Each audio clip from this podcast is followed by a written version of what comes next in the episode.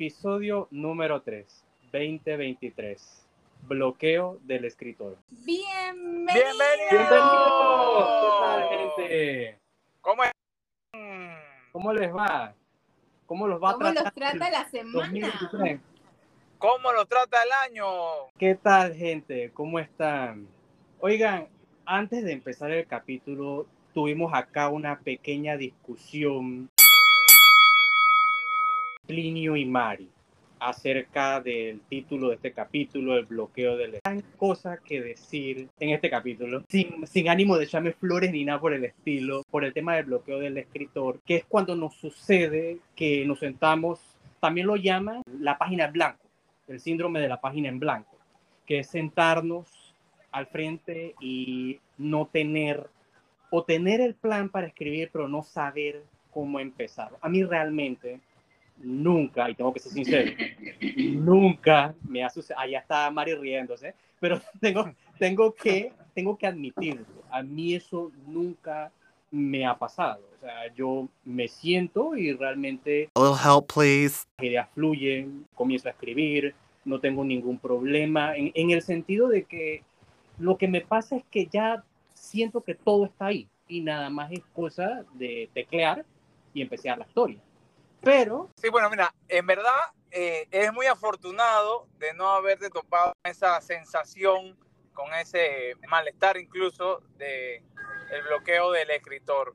A mí sí me ha pasado, me ha pasado de varias modalidades. Me ha pasado esa, eh, la más clásica, donde te sientas y no puedes escribir. En mi caso, yo generalmente siempre tengo la idea y la y el guion, como quien dice, en la mente y es solo typearlo, pero igual me ha pasado, aunque tengo el guion, no lo puedo transcribir. También me ha pasado otra muy parecida, que es que sí, sí typeo y escribo y escribo y escribo, y cuando leo lo que escribí, no escribí nada de lo que realmente yo quería contar en la historia. O sea, como que me fui por la rama, eh, me puse eh, eh, en una onda que no es la mía, y que va, eso no funciona, no me sirve, eh, bloqueo. Pero les confieso aquí, amigos, escuchas, a Mari y a, Andy, que a mí el bloqueo de escritor que más me ocurre es el de pro- procrastinar intencionalmente. Cuando yo sé que tengo que escribir, tengo que hacerlo, y cada vez que voy a sentarme a hacerlo, ay no, que me llegó un correo de una cosa de trabajo, ay no, que tengo que hacer algo, ay no, que el mandado, ay no que esto, ay no que lo otro, y no me siento, o sea, no llego a sentarme a escribir porque me invento excusas. Algunas, algunas son válidas porque hay cosas que hacer, otras son más forzadas y yo me doy cuenta entonces de que hey, estoy muy sinvergüenza. ¿Cómo yo me desbloqueo del escritor? Bueno, tengo una técnica ya comprobada que me funciona. Lo que hago es que si yo estoy escribiendo una historia, dejo esa historia en pausa y comienzo a escribir cosas más pequeñas. Que si un cuento, que si una, perdón, una, una narración, no cuento, una narración de 100 palabras, de 200 palabras, 300 palabras, 500 palabras, algo como eso, rápido, que me sale rápido, que me sale de algún tema interesante y ¡boom! Vuelvo al ruedo cuando hago eso. La verdad que esta técnica me ha ayudado, es la sensación que yo tengo, no sé, Mari, ¿qué tú nos aportas? Bueno, yo quiero empezar con que le tengo un poco de envidia a Andy. yo también, verdad. eh, Eh, voy a ser sincera, mucha envidia.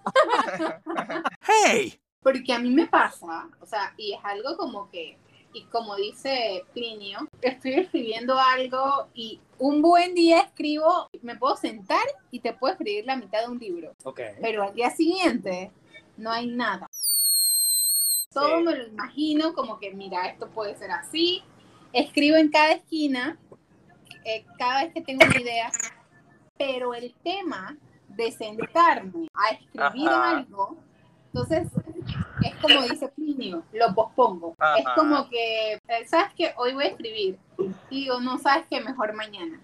Ajá, ajá. Entonces no es solo, el, el- yo siento que el bloqueo de escritor no es solo que, que no se, no, a uno no se le ocurre nada o que no hay, no, no hay, no hay como ganas de escribir o, o no sale ni una palabra. Es más los momentos en los que queremos escribir e inventamos excusas Exacto. para no hacerlo porque tenemos miedo pues Ajá. no llenar las expectativas de autoexigencia que tenemos en nosotros mismos. Sí, Entonces, fíjate, fíjate, fíjate, te quiero hacer un aporte ahí porque yo no lo dije, pero tú sí lo dijiste. Eh, Uno experimenta una sensación de miedo cuando comienzas a hacer eso. Tienes una especie de miedo de que lo que vas a escribir no sea lo que realmente esperas tú mismo de la historia y entonces ese, ese miedo te genera de que no, mañana, mañana escribo. No, que pasado escribo y, y ahí está. ¿Por qué nos da esto? Porque tenemos falta de confianza en nosotros mismos. Siempre buscamos que nuestros textos sean perfectos. Entonces, si no son perfectos para nosotros, no sirve. Tenemos que reescribir eso de nuevo. Entonces, ¿cómo los reescribimos si no pensamos que somos suficientemente buenos para hacerlo? Y empezamos a, bueno, por lo menos a mí me pasa, empiezo a pensar, ay, ¿y si, na- y si a nadie le gusta? Y esto, es real, y esto es realmente lo que yo quise escribir. O sea, porque en mi cabeza estaba, era como expectativa realidad. Y en mi cabeza estaba de otra forma. ¿Y por qué escribí esto? Y es como que volver a reescribir. Y como que es- es- también escribes algo, cuando lo lees es que esto le falta algo. Le falta como mi chispa para, Sí. poder, para poder lanzarlo. Entonces, es, es un poco de todo, la verdad. Entonces, lo que yo hago, y, y suena bien, bien raro, pero me pongo a leer libros, por- o sea, a mí me cuesta mucho escribir de amor y estas cosas, ¿no? Porque normalmente uno escribe lo, bueno, yo escribo lo que vivo, aunque sea una novela que no tiene nada que ver conmigo, si a mí no me inspira escribir algo de amor, no lo escribo. Entonces, lo que me pongo a ver es, me pongo a ver películas románticas, series románticas, leer libros románticos, entonces para dentro de mí se active algo y empieza como a fluir con ideas distintas a lo que leí o vi, pero que van por el mismo camino, más o menos que se me quita, pero esto de escritor, de escritor no dura un día, esto No, no. dura semanas, Ey, esto puede meses. ser, sí, total, Wow. hasta años. Hay Bueno. casos de gente que le toma años Exacto. Y mi amigo Andy no ha experimentado ni siquiera una hora de este Bueno, problema. bueno, bueno, tengo que volver a ser sincero. A mí realmente no me ha pasado eso, me ha pasado lo contrario, que tengo tantas ideas, tantas, tantas ideas que ahí entonces caigo en lo que señaló el compañero Plinio, que uno empieza a presentar excusas para no sentarse a escribir, pero no porque Ah, no, no tenga. Entonces, entonces te tengo, te tengo una noticia.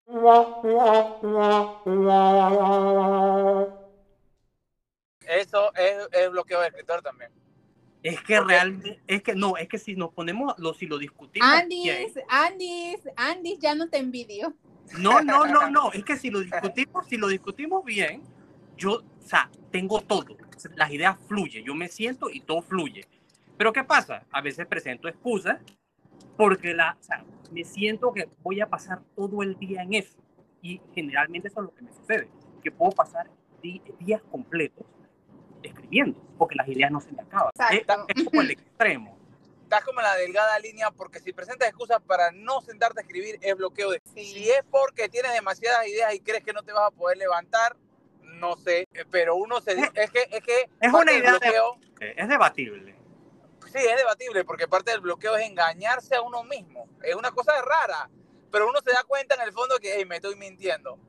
Me estoy Pero- mintiendo. En verdad pero no me he querido que- sentar porque tengo miedo, como dijo Mari, tengo miedo de que la historia que, que, que voy a poner no va a ser lo suficientemente buena de lo que yo espero o de, o de lo que los demás esperan, no sé. Pero seamos realistas, gente. Eh, ¿Quién hoy en día puede, digamos, sentar, vamos a decir, tres horas seguidas escribiendo? ¿Quién puede hacer eso hoy, hoy en día? Oye, yo puedo, cuando yo me inspiro lo hago. Y de la Yo nada qué va, son las ¿Qué, 11 de la qué va? O sea, eh, con el trabajo, las cosas pendientes en la casa, o sea, to- todo, todo lo que tiene uno que ver, o sea, por lo menos a mí, si yo puedo agarrar y dedicar tres horas para eso, o sea, yo me siento feliz, pero realmente, realmente, por eso es que le digo, es debatible, porque a veces el mismo trabajo, tienes la idea, no tienes excusas, porque no es que estás, pon- no, no es que estás poniendo excusas, sino que es que realmente no tienes el tiempo. Entonces, cuando- eso, eso entraría en bloqueo de escritor. No, no, cuando no tienes el tiempo, no tienes el tiempo. Es que El ahí problema, va, el problema es cuando tú tienes el tiempo. Digamos que tienes 45 minutos libres y tú dices que no, yo no voy a escribir porque solo son 45 minutos. Pero en el fondo tú sabes que no estás escribiendo es porque, porque no quieres o porque no te atreves a Ah, escribir. eso es bloqueo de escritor. Eso es lo de escritor. Eso porque, sí es bloqueo de porque en 45 minutos tú debes poder escribir un par de páginas. Aunque, aunque, meto a- por ahí mi cuchara, cuando uno quiere, puede. Porque Exacto. por lo menos yo ayer tuve un día Bueno, full, full, full, full. Y yo a las 8 de la noche me senté a escribir hasta, sin mentirles, 11 de la noche. Yo estaba cansadísima, pero era el momento de inspiración y Exacto. eso no Hay sucede todos los a la días. musa. Entonces aproveché. Eso es verdad, eso es verdad. Pero bueno, entonces creo que hemos, hemos debatido bastante de- del tema, es un tema bastante interesante. Seguro a los escuchas que, que están acá conectados con nosotros, algunos que escriban les tiene que haber pasado también. O si no les ha pasado, podemos hacer un grupo con Andy para que nos cuenten más detalle en otra sesión cómo, cómo lo hacen, ¿no? Para no, no caer en esta... Oye, yo tengo una pregunta, así saliendo un poco del tema, porque es que ya me han dicho que, oye, que y el amor y tal, porque ya como los señores se dignaron en publicar mi vida amorosa, preguntándome cosas al aire, entonces yo quiero saber cómo va la vida amorosa de Andy Montenegro. Felizmente soltero. pensé que no iba, fíjate que pensé que nos iba a sorprender con algo, Andy. Mira, cuando ¿Verdad? Me feliz- engañó. Felizmente me fui con el amague. Felizmente soltero, gente. Y por acá mi querido amigo Plinio González. Bueno, bien, bien. Yo, yo estoy felizmente casado. Todo marcha bien. eh, mi matrimonio, gracias a Dios. Bueno, ahí estamos. Entre las dificultades del día a día, las dificultades de pareja, porque en la pareja no Ey, todo es color de rosa. ¿Podemos esperar una historia romántica de Plinio? Sí, sí, Sería yo interesante, ¿eh? Tengo, yo tengo como una meta, primicia aquí en Letras Aficionadas. Yo tengo como una meta un día escribir una historia de comedia romántica. Wow. porque esa, esa es la categoría que más le gusta a mi esposa y yo me he visto casi todas las que hay ahí de eso.